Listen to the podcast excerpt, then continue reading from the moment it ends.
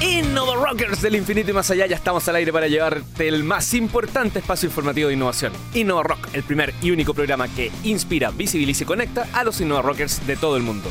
Todas nuestras metodologías, productos y servicios los encuentras en innovarock.cl. Vino a ser un reemplazo y se quedó.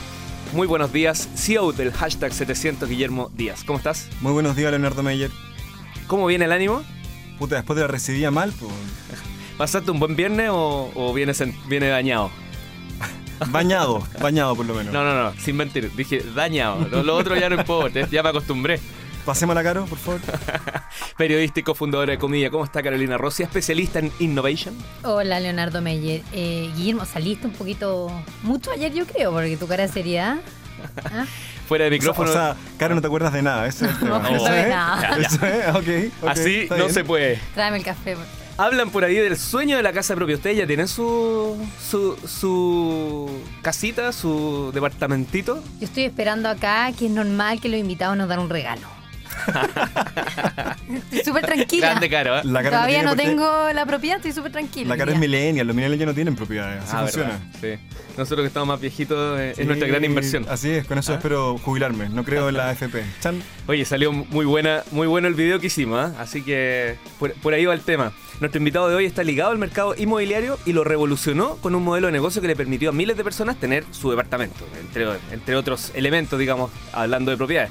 Tal fue su éxito que hoy pasa más tiempo fuera de Chile que en nuestras tierras. Aquí en Innova Rock estaremos descubriendo el camino de éxito, fracaso y también muchas aventuras del fundador de Capitalizarme, Gabriel Zip.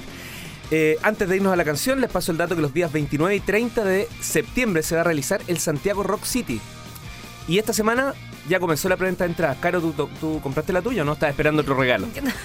Puro Yo regalo. estoy esperando regalo a la radio. Don Guillo te va o no? Ya me las compré, las ando trayendo en la ¿Sí? mochila. En 30 minutos se agotaron las primeras 15.000 en galerías, chiquillos. ¿Qué les parece eso? Radio Futuro es la, banda oficial de este encuentro inédito que reunirá a The Who, Def Leppard, Aerosmith y la banda que suena en este arranque del programa, Guns N' Roses con Live and Let Die.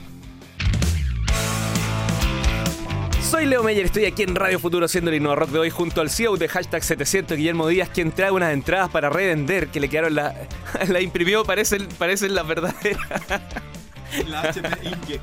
Ojo Santiago Rock City cuando pase por ahí por, por la entrada del, del Monumental, revísenlo bien. Y con la periodista especializada en innovación global que acaba de comprarle cuatro entradas sabiendo que no son las, las originales, Chin, chin. nuestra co-founder de comedia Carolina Rossi. ¿Todo bien? ¿Listos para comenzar la entrevista de hoy? ¿Se, estamos listos. ¿Se documentaron? Muy documentado, muy emocionado. Creo que un tema muy trending además. Es el momento entonces de presentar a nuestro invitado de hoy, un emprendedor oriundo de la cuarta región. Oye, oriundo, ¿quién, quién escribe? Oriundo. Leo Meyer. Leo ¿será, Meyer, no, ¿cómo voy a, voy a hacer autotalla yo? Masticaba sus ideas caminando por la herradura y luego las sacudía en el pub discoteca Kamikaze. Eso me, pasaron los datos, ¿eh?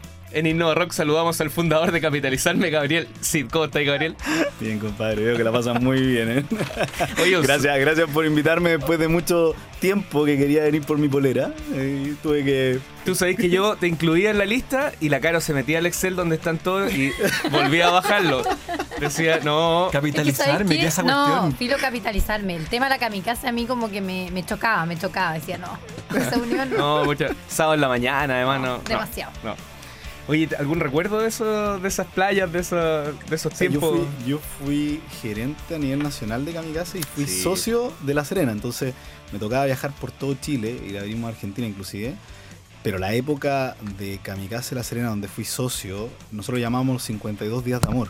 Porque eran 52 días que tú no paras. ¿Ya? Y yo me levantaba a las 10 de la mañana y me dormía a las 6 de la mañana. De los 52 De días los después. 52 días después, y conta- Que consideremos el año nuevo, que es una fiesta. o sea, yo partí con las mega fiestas de, de La Serena, fui la primera mega fiesta, la hice en el año 2005. Y desde ahí en adelante hasta el año 2011, las fiestas de Año Nuevo eran una locura y después te caía todos los argentinos que llegaban desde después de Navidad. Y compadre, después de febrero que te caían todos los chilenos, no, en verdad era. Saludos saludo a Danco Ravlik por ahí, ¿eh? No, Danco, grande, Sí, Danco. Dan, Dan comandó también saludos a Caro, a ti, Gabriel y a mí. ¿Y a mí no? ¿A mí no? Eh, no, no te nombró por lo menos. Yo lo menciono aquí más encima. Ok, ok. Sí, no, debo, debo confesar que tuve ahí algún paso por algún cubo del kamikaze. Te creo, No te sé creo. cómo terminó, pero me acuerdo cuando me subieron al cubo. Así que nada, metámonos entonces, Metámonos. después de la, después de, eh, te metiste a todo el tema de la, de la producción también, yo siempre creo que el, el- el- el que tiene relación con el tema de producción es capaz de hacer muchas cosas y creo que te podría tener un muy buen perfil emprendedor. Parece que acá le achuntamos. O sea, yo creo que Ah. muchos de los emprendedores pasan por el área de producción en, diversas etapas de su vida. O sea, si estabas ahí en el colegio, organizaste la fiesta o algo de algún evento de la semana del colegio, después si estás en la universidad, en algo de producción también está ahí, y después sale algo de negocio y le das. La Caro Super Matea me la imagino ahí en el curso, la que Así- organizaba. Juntando- Juntando la plata. Eh, eh, no, Gabriel, mira, eh, yo te conozco, no sé, como hace, yo creo unos por lo menos seis años, si no me equivoco, menos. que te he visto ahí, con más de un emprendimiento en el cuerpo y desde siempre, de mi- la misma universidad siendo emprendedor, después siempre metido ahí en las redes del ecosistema emprendedor chileno. Me gustaría saber hoy día que, eh, por lo menos hacia afuera, creo que capitalizarme de tu proyecto más exitosos, ¿ya? Eh, ¿Dónde tú crees que eh, ocurrió ese cambio? ¿Cuál? Yo, yo hablaba acá mi pregunta, puse tipping point, o sea, ¿dónde es ese giro que tú dices, ya, aquí la hago, por acá voy? ¿Hay un cambio entre capitalizarme y los otros proyectos? Creo que lo más importante cuando tú quieres innovar es que eliges una industria. Y en esa industria tienes que perseverar. O sea, yo partí en real estate o industria inmobiliaria eh, en septiembre de 2011 con una aplicación muy dura tecnológicamente que no generó muchas ventas. Y cuando fue cayendo y teníamos pensar en cerrar la compañía, eh, recibí el consejo es no te cambies de industria y todo lo que es, has aprendido busca una nueva oportunidad. Entonces me pasé varias noches leyendo TechCrunch y leyendo todas las innovaciones que estaba pasando en el mundo. Y en ese, ya corría el año 2013 y estaban haciendo el crowdfunding de real estate. O sea, crowdfunding para poder invertir en inmuebles o en propiedades en Estados Unidos, que no se podía hacer por ley. Muchos conocíamos Kickstarter, y, Mm. pero, pero es, es difícil llevar ese modelo a, a- a todo el mundo por las leyes. Acá, bueno, la historia famosa de Cumplo, que tuvo muchos, muchos problemas. Eh, entonces, esto de perseverar dentro de la industria a mí me caló muy hondo porque cuando uno quiere innovar, uno está buscando continuamente un espacio de oportunidad, un espacio de beneficio, un espacio de generar valor Pero, pero tú pivoteaste en la misma empresa. en la cambió. misma empresa, con los mismos socios, ¿Y cuándo pivoteas? ¿Cuándo decides? ¿Cuándo dices, esta no era, probemos algo nuevo? cuando estaba a punto de morir. Ok. Me quedan 60 mil dólares en la cuenta, tuvimos que sacar a toda la gente. Te quedan 60 mil dólares y estás a punto de morir, quiero morir, como tú. No, no, 60 mil dólares cuando tienes que pagar una planilla de 40 mil. Ah, bueno. Eso es, tienes que reaccionar rápido, porque si no te quedas con toda la, la deuda que, que te puede llegar con demanda. No, es un tema bien complejo. Si aquí tener plata en la cuenta tienes, tienes responsabilidades, principalmente cuando tienes gente a cargo. Eh, tienes compromisos adquiridos con proveedores y tienes que ser muy responsable. Entonces llamé a la junta de accionistas y dije, oye, tengo esta idea que es capitalizarme, ya tenía nombre, y es, oye, en el mundo personas invierten en propiedades. Que busquemos ayudar a esas personas a invertir en activos inmobiliarios. ¿Y cómo te compras la idea de la junta? Dice, pero estábamos haciendo otra cosa, vamos a cambiar el giro. O sea, yo creo que la vendí bien. Exacto. Pero no, o sea, eh, no era, Eso- no era eso es lo solamente que- eso. Eso es lo que esperan del líder. No, también. pero no era solamente eso, porque para mí yo ya había recibido ofertas de inversión. Yo tenía ofertas de inversión que me decían, cierra tu empresa y abrimos una nueva juntos. Pero yo en cierta medida le transmití a mis inversionistas que ellos pagaron mi aprendizaje. Entonces esta oportunidad era para ellos, primero. Gabriel, breve pero intenso. Eh, ah, tú diste un dato súper importante. Eh, estabas en, partiste en la cuarta región, ahí estudiaste, ahí, eh, de- de allá, allá, está, allá estabas, digamos, cuando pensaron, pensaste distintas ideas, pasaste por otros lados también, pero... Cuando yo estaba en el 2010 y era socio de Kamikaze en La Serena, Ajá. quise moverme a la industria tecnológica y ahí me moví a Santiago. Ah, ahí, ahí das el... Me muevo en diciembre de 2010. Y, ahí, y de ahí ya seguiste un camino cada vez más, Mm. más lejos del, del faro. Exactamente.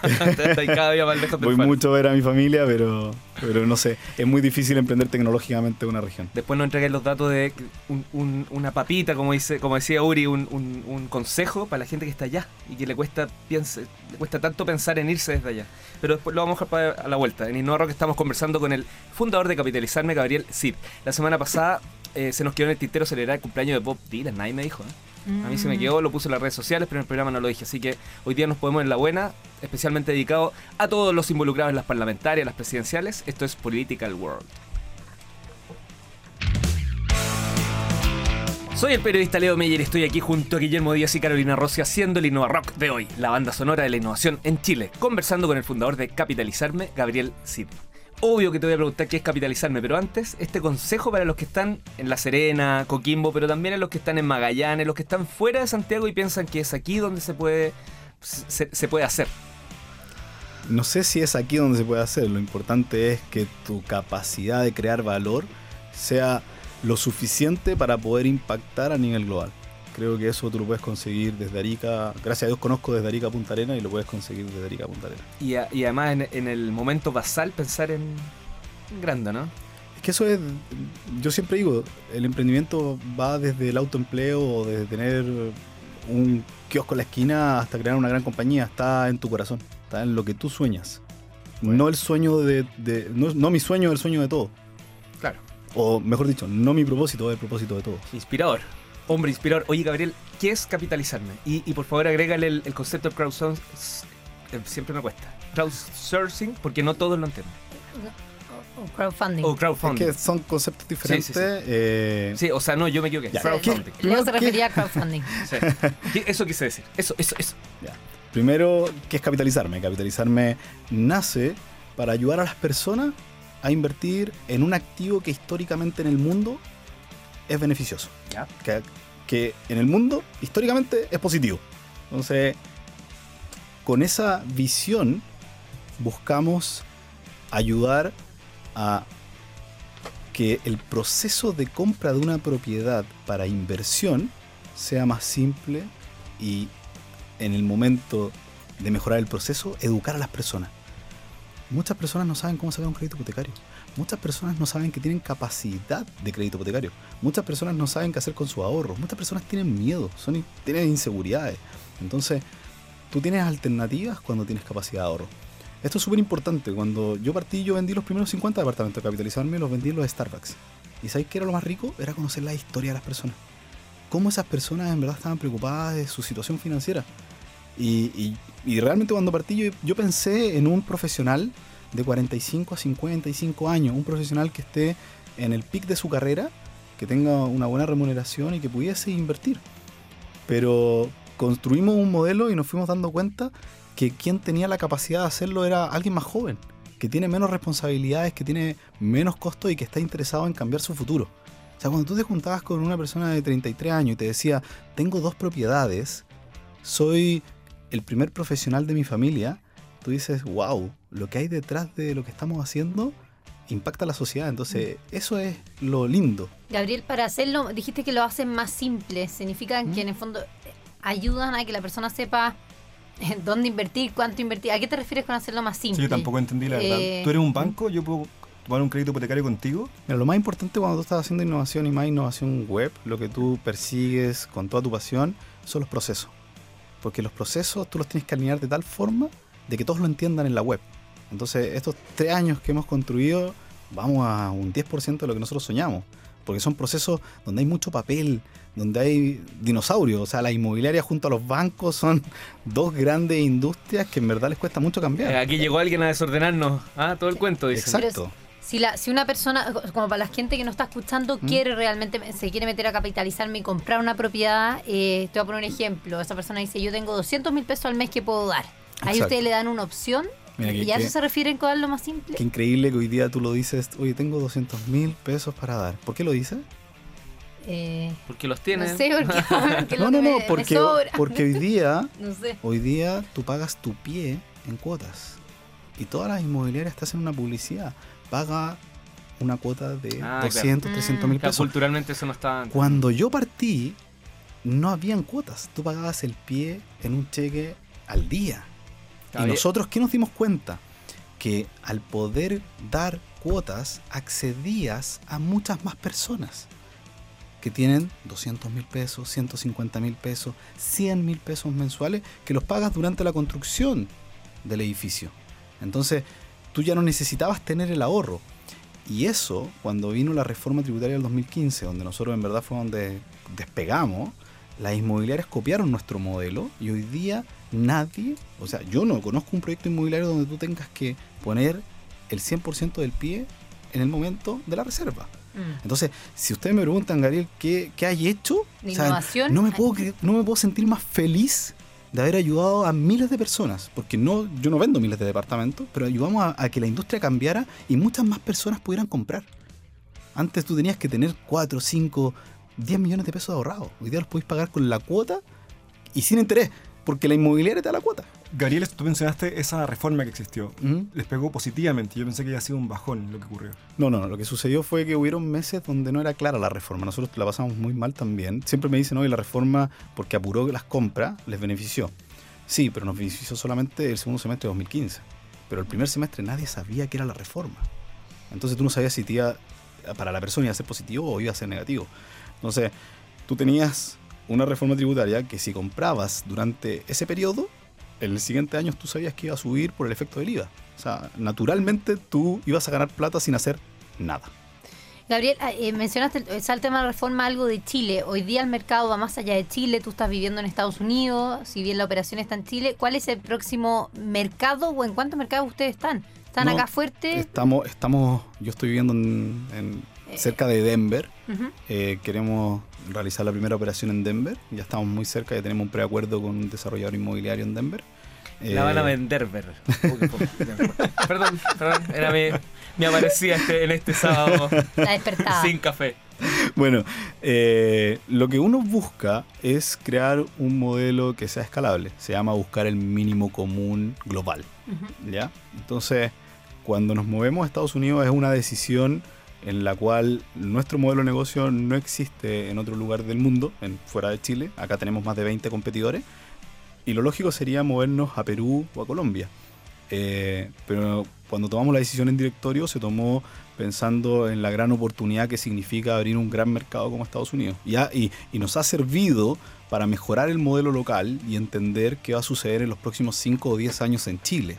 Pero que es- eso es, es- es realmente interesante. Sí, disculpa, estaba pensando en los otros, Gabriel, que hoy día están en otros países, los podcasts de escucha, que están en Colombia, Argentina, Perú, etcétera, eh, que están pivoteando sus emprendimientos. Tienen una oportunidad aquí, podrían inspirarse en capitalizarme, ¿no? Si no existen otros países de la región, Creo que ya hay varios que nos han escrito buscando ser nuestro partner en, en diferentes países. y- buenísimo. pero creo que, que lo importante es que quienes escuchen y lo quieran hacer, eh, en verdad busquen con mucha, eh, ¿cómo decirlo?, pasión encontrar la oportunidad, porque no es tan fácil, no es tan fácil realizarlo.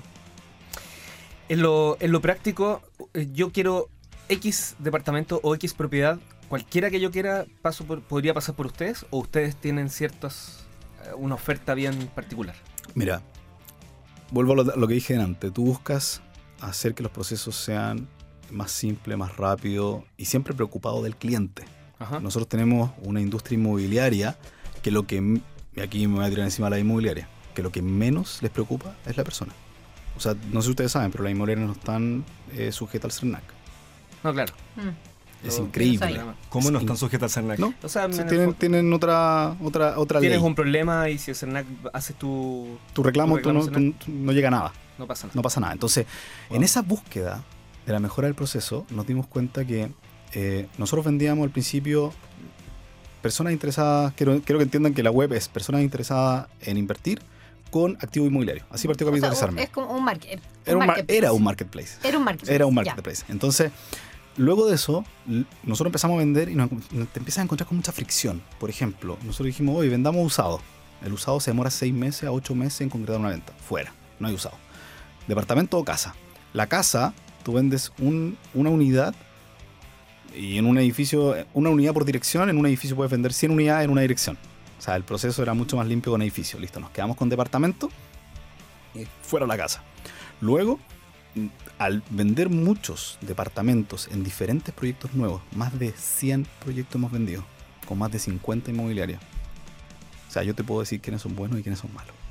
Entonces, para responder tu pregunta, hoy día el foco nuestro es vender edificios completos dirigidos a inversionistas, porque controlamos todo. Estamos conversando con el fundador de Capitalizarme, Gabriel Cid. Hace rato que no los poníamos aquí con el glam rock de Kiss, así que ahora va ese glam rock, casi tan glamorosos como Carolina y Guillermo. Lo que suena aquí en Radio Futuro es Dios. Soy Leo Meyer y estoy junto a Caro Rossi y Guille Díaz haciendo el Innova Rock de hoy aquí en La Futuro, la radio del rock y de la innovación. Hoy conversando con el fundador de Capitalizarme, Gabriel Cid, quien nos entregó un listado de propiedades buenas y otras malas. De, de Inmobiliarias. De inmobiliarias, perdón. de Pero era pe- Así que pues, la- paso a dar el nombre de aquellas inmobiliarias Ranking. ranking de Doble las más malas, según Gabriel Cid. Yo lo puedo Nah. dar. No, yo lo puedo dar, no tengo problema. No, No, no. Oye, ahí, ahí el problema lo tienen ustedes. bueno, No, de repente nos regalan un departamento, así que. oye, es verdad. Hashtag Innovarroca, ahí van a quedar. Es verdad, claro, hashtag inmobiliaria rock. Oye, ¿es verdad o no que la inmobiliaria. Ya, vamos a seguir. ¿Que estáis más tiempo fuera de Chile que, que acá en Chile? Mm, Cuando me fui el año pasado, eh, al principio fue muy duro porque cuando eh, tú estás tan metido en la operación día a día, eh, lo resiente la compañía. Entonces estaba dos, la mitad del tiempo en Chile, la mitad del tiempo en Denver. Mi familia ya estaba en Denver instalada, entonces los primeros cuatro meses fue sumamente duro. Tú terminás, aparte que Denver no está a 8 horas como Miami, Denver está a 24 horas, 25 horas en los vuelos, tenés que hacer escala siempre. ¿Hace cuánto te fuiste? Fue en agosto del año pasado, ya va a cumplir un año. Ustedes se fueron, entonces ustedes son dos so- son dos fundadores, ¿no? Dos Sí, socios. Diego y, Y partieron los dos, te quedaste después hoy día tú allá. y Diego tuvo que volver. Sí. ¿Cuáles serían como, yo te voy a tirar un número, te voy a decir Sí, sí. tres factores claves? ¿Te voy a para- decirte? ¿Dijiste? No, no. Ah, entendí, te voy a decirte. Qué grabado. qué Sí, grabado. lo voy a revisar. Bueno, ahí Vamos vamos, a a hacer ver. un loop. Vamos con Jugada- claro, en la jugada polémica. comeback. Bueno, es que sábado en la mañana que Sí, está bien. me confundo, me confundo. No, eh, tres factores claves para el decidir eh, irse. Yo creo que es la, es la pregunta que muchos se hacen, y en Chile se hace mucho, un mercado chico, ¿cómo lo hacemos para crecer? Creo que la, un- la única que tenés que tener clara es el propósito. O sea, si tú como... No como compañía, porque esto no depende de la compañía. Cuando acá estamos hablando de innovadores, estamos hablando de emprendedores que grandes, chicas, medianas son emprendedores y, y uno en cierta medida es lo que persigue. Es tan duro, es tan duro realmente salir de Chile, salir de este confort, salir de estas redes que uno va construyendo, eh, salir de cuando te está yendo bien a partir de cero, porque yo estoy partiendo de cero eh, y sin ninguna red. Pero estáis vendiendo edificios, po. tampoco de cero. No estáis vendiendo departamentos usados. estáis- Pero tengo que llegar, negociar con, con los desarrolladores inmobiliarios, explicarles lo que hacemos, que, que nadie entiende lo que hacemos. ¿Me entendí? Es, es realmente duro. Entonces, la única condición para salir es tener claro que va a ser muy difícil y que vaya a tener que perseverar sin parar.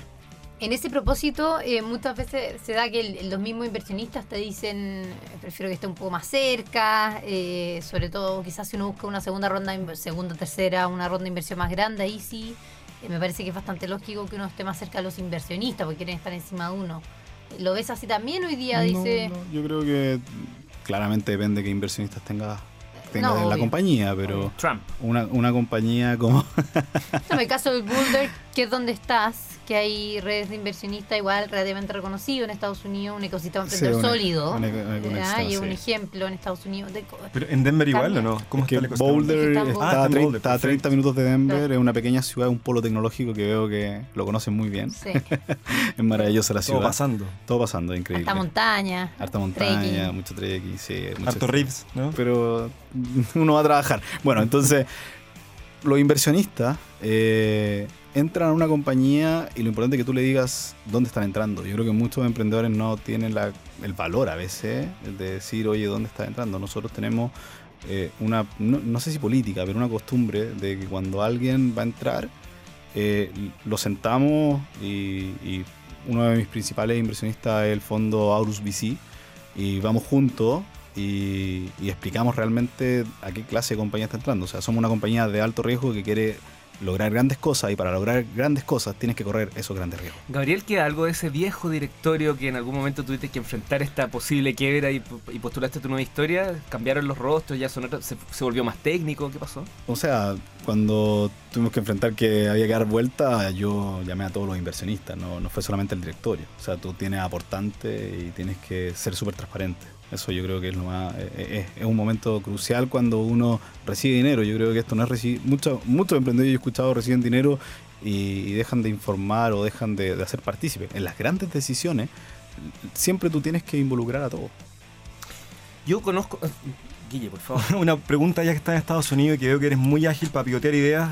Eh, hay un dolor allá bien grande que es como comprar una propiedad, no un edificio como vendes tú, pero ¿no te han dado ganas de cambiar, hacer un giro y, y vender propiedades, hacer un, una- un website solo para ofrecer casas, como lo que hizo ahora Property Simple, que acaba de levantar tres palos, que está muy bueno como iniciativa? Bueno, Property Simple eh, genera lead generation, eh, que es algo que nosotros no estamos.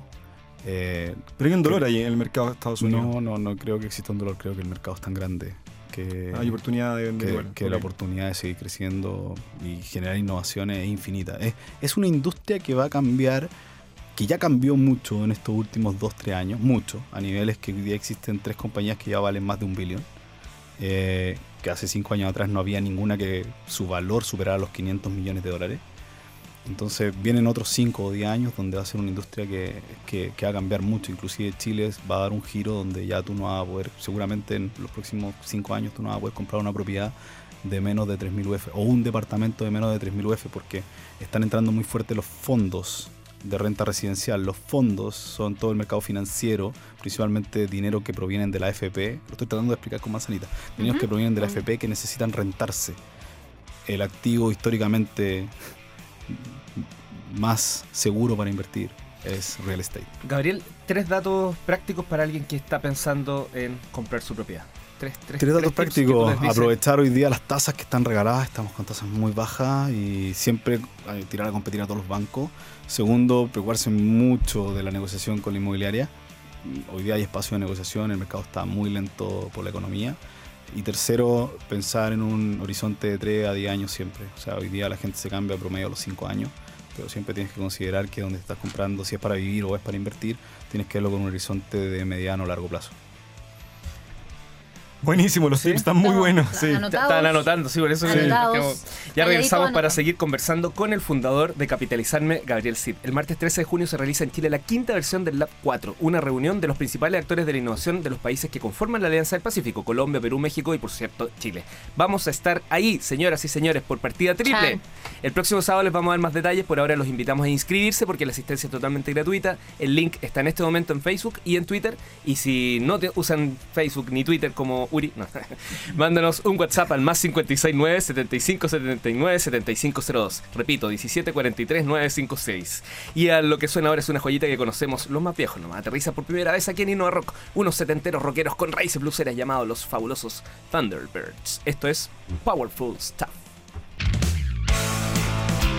Soy Leo Meyer, estoy aquí junto a Guillermo Díaz y Carolina Rossi en este laboratorio de ideas llamado Innova Rock, construyendo el programa de hoy. Innova Rockers del infinito y más allá. Ajá, le gusta, se, te, se sale moría como entre peruano y mexicano. Sí. Nunca he cachado. Pero eso es bueno, ¿no? mezcla. Pues está muy bonito. Imagino que está bien.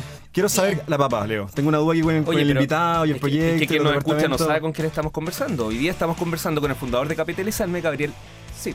Dicen que los millennials ya no compran más, que no les gusta esa cuestión del compromiso, las relaciones. Quieren. ¿Comprar en general o comprar propied- propiedades? Dímelo tú, pues, millennial. No sé, yo feliz me compraría una propiedad. Yo- no, pero no quieren nada, no quieren compromiso, no quieren un auto, usan el Uber, no quieren a comprar casa, usan Airbnb. ¿Cuál es el futuro de este mercado, el mercado inmobiliario? ¿Cuál es el futuro de los millennials? No, no, no. No, los millennials, eh, eh, realmente he estudiado mucho acerca de ellos, han crecido en, en proporción gigantesca y están moviendo todos los mercados y el- la industria inmobiliaria no queda, no queda fuera. Eh, todos los millennials se puede decir que no tienen arraigo, no tienen compromiso, por lo tanto su necesidad de querer comprar una vivienda para ellos es prácticamente nula. Eh, ha bajado a tasas muy grandes eh, en Estados Unidos, donde, donde las estadísticas son sumamente eh, monitoreadas. Está, está demostrado que ha bajado la búsqueda de parte de ellos. ¿ya? Pero nosotros, en Capitalizarme, lo que nos dimos cuenta es que no, no los ayudamos para vivir, los ayudamos para invertir. Entonces, ese millennial que tiene ahorro y que se preocupa de sus finanzas personales encuentra en nosotros la respuesta a su necesidad. ¿Y el millennial se preocupa de sus finanzas personales? Hay un porcentaje significativo. Bueno. La tendencia de la libertad financiera y los estudios de educación financiera también ha ido aumentando en los millennials. DJ Catboy, por ejemplo, como, como buen millennial, se está preocupado de su, de su próximo... De su, ¿Cuál va a ser su inversión en inmobiliaria o no? ¿O ya la tiene ya? Ah, son varias. Ah. La Se fue todo para adentro. Ya. Oye, el tema de la semana son las industrias creativas, señores. y estás invitado también, Gabriela, a que participes en esto. Gracias, compadre. ¿ya? El Consejo Nacional de la Cultura y las Artes, junto con la Cámara de Comercio de Santiago, dieron a conocer un acuerdo de cooperación entre ambas partes, cuyo objetivo es fomentar el desarrollo sostenible y la profesionalización del Plan Nacional de la Industria Creativa. Carolina Rossi estuvo ahí, en el lugar de los Yo hechos. estaba ahí en el lugar de los techos. ¿Y estuviste haciendo algo o estuviste ibas pasando nomás? No, no, efectivamente estu- estuvo interesante porque eh, se están abriendo a industrias fuertemente que antes no las tenían tomadas. Por ejemplo, el tema de la música. Hoy día, por ejemplo, el Pro Chile está fuertemente financiando a bandas musicales chilenas para que salgan al exterior, para que puedan expandirse. Ponían un casa de bandas en, en Alemania, que me pareció interesante, en México, que siempre ha sido un mercado que los chilenos van. Y eh, había también un tema más de editorial, el tema de, o sea, que va desde libro a todo lo que uno puede hacer en, en- en la industria editorial, que es muy amplio. Entonces creo que es un, es un mega tema que todavía como chilenos no siento que estemos empoderados. Siento que todavía nos falta, nos falta conocimiento. Nosotros mismos como periodistas estamos un poco relacionados con el tema de las industrias creativas, un poco, bastante, y todavía creo que nos falta un poco conocimiento. ¿En Denver cómo se vive la industria creativa? ¿Hay harta obra de teatro o es una ciudad más bien...? El mercado en los países desarrollados en la industria creativa es, es muy grande, porque agrega mucho valor a, la- a- a las personas. Las personas son muy solas. Pero además tienen South by Southwest ahí a, Al lado. un ratito. Al lado. Al lado. no, pero la industria creativa en verdad en los mercados de los países desarrollados es muy grande. Y eso es probablemente lo que, va, lo que va a pasar, esperemos que pase acá en, en poco tiempo más. Bueno, una de las primeras acciones que contempla esta alianza será la producción de una guía para exportar servicios en cinco disciplinas de la economía creativa. ¿Cuáles son? Audiovisual, música, diseño, editorial y arte escénica. Está- Arte escénica. está claro. estábamos- está el lo, lo ensayamos toda la mañana con... Y aquí ya se le Guille. fue. Bueno, in- fue. invitemos a escuchar el último podcast, ¿no? De- que lo pueden encontrar en iTunes con el director de Pro Chile, donde hablamos también de la industria creativa y cómo están ayudando a, la- a las compañías. Ahí hicimos el doble clic, exactamente. Gabriel, ¿qué se viene para este año? Es lo que queda este año. 100 cosas más puntuales respecto de lo que, de lo que estás desarrollando con Capitalizando. O sea, en, en- en capitalizarme o como yo, como... Como quieras, diría la respuesta, es- juntos, separados. Uno nunca termina de correr. Creo que cuando quieres crear algo global, realmente el descanso es, no existe. Eh, y este año, bueno, nos ha ido bastante bien. Creemos que vamos a terminar con un año con muy buenos resultados y en Estados Unidos cerrando el primer- la primera operación. Sea, ese es el objetivo. ¿Sí? Sí. ¿Y, más o menos cuándo sería? ¿O sería muy jugado, arriesgado? No, así? no, creemos que ya en octubre vamos a estar operando en Denver. Ya, pues, una llamadita aquí, nos dais la noticia y Y nos nosotros conectamos. vamos. Y vamos. Oye, Innova Rock es mucho más que un programa de radio. Te invitamos a conocer las distintas metodologías que hemos desarrollado para conectar, inspirar y visibiliz- visibilizar la innovación a través de eventos y contenidos para tu empresa u organización. Revisa en detalle todas las metodologías de Innova Rock en innovarock.cl. Te quedó muy bien el sitio, Carolina. Ay, gracias. Sí. Bueno, estuve trabajando ar- arduo en el, en el sitio web. ¿Lo estuviste viendo, no, Guille? ¿Qué te Me pareció? encantó, me ¿Sí? encantó. Le di muchos likes. A ver, no, di- Qué no- bueno. no funciona así, ¿eh? Dime tres elementos que tenga el nuevo sitio que te parezcan interesantes. ¿El Uri? Ah, Al Uri lo tuvimos que sacar. No, está ahí, está ahí, está ahí. Eh, ya bueno, y hablando de metodología Innova Rock, la próxima semana ¿Qué pasa? estamos la en el norte. semana? Ah, cierto. Sí, ¿Y qué voy a hacer? vamos a la región de La Atacama. Caro me avisa nomás, así como Sí. que... Ah, Leo, te aviso que agendes. Muévete, muévete. Eh, desde el, de miércoles a viernes probablemente estaremos en Copiapó. Vamos a hacer un Innova Rock Night o Innova Rock Day, que es otra de nuestra metodología. Estamos trabajando en conjunto con el ecosistema emprendedor de Copiapó. eh, y además es súper interesante porque va a haber una iniciativa que se llama Innovation Academy que eh, tiene la- las operaciones desde Italia y van a seleccionar a un emprendedor de Copiapó que va a representarnos a todos nosotros los chilenos. qué bien, excelente. O sea, en el próximo programa, los detalles de lo que pasó y lo que se viene en las 4. Exacto. Gabriel, tienes unos segundos a disposición para que nos dejes un pitch de capitalizarme. Bueno, Capitalizarme nace en el año 2013 para poder ayudar a las personas a invertir en propiedades. Busca crear este concepto a nivel global. Durante estos tres años y medio hemos vendido más de 280 millones de dólares en departamentos, generando ingresos para la compañía por más de 9 millones de dólares. Esperamos en los próximos años llevar eso a cifras mucho más altas eh, y afectar a la sociedad de forma positiva. Sitio web. www.capitalizarme.com Y están preguntando tu correo personal. Eh, Twitter, No, no, no, te molesta. arroba Gabriel Sil. Gabriel Cid, fundador de Capitalizarme, recibe nuestra polera oficial. Ahí te la vamos a entregar con fotitos. A eso vino, ¿eh? Innovadores eso del infinito y más allá. Recuerde seguirnos en redes sociales. Ponga la alarma viernesizado a las 9 de la mañana en Radio Futuro. En Twitter usen el hashtag InnovaRock. Caro, últimas palabras de cierre. Nos quedan dos segundos. Uno. Que nos sigan, que, que nos vean a Copiapó. Vayan Hashtag que estén atentos porque se vienen muchas sorpresas. Por mi parte, un saludo al cielo a un personaje icónico para los motoqueros chilenos. Esta semana nos dejó Álvaro Bascuñán, más conocido como el Guaso Chopper, un rockero de tomo y lomo, ese que tiene ahí el local en la Rotonda Atenas. Saludos para Lakes, Juan Carlos González y muchos amigos más que ahí han estado acompañando todo el proceso. Y como no podía ser de otra forma, para un motoquero del alma, los dejamos en la despedida con ZZ Top. Hasta siempre, Guaso.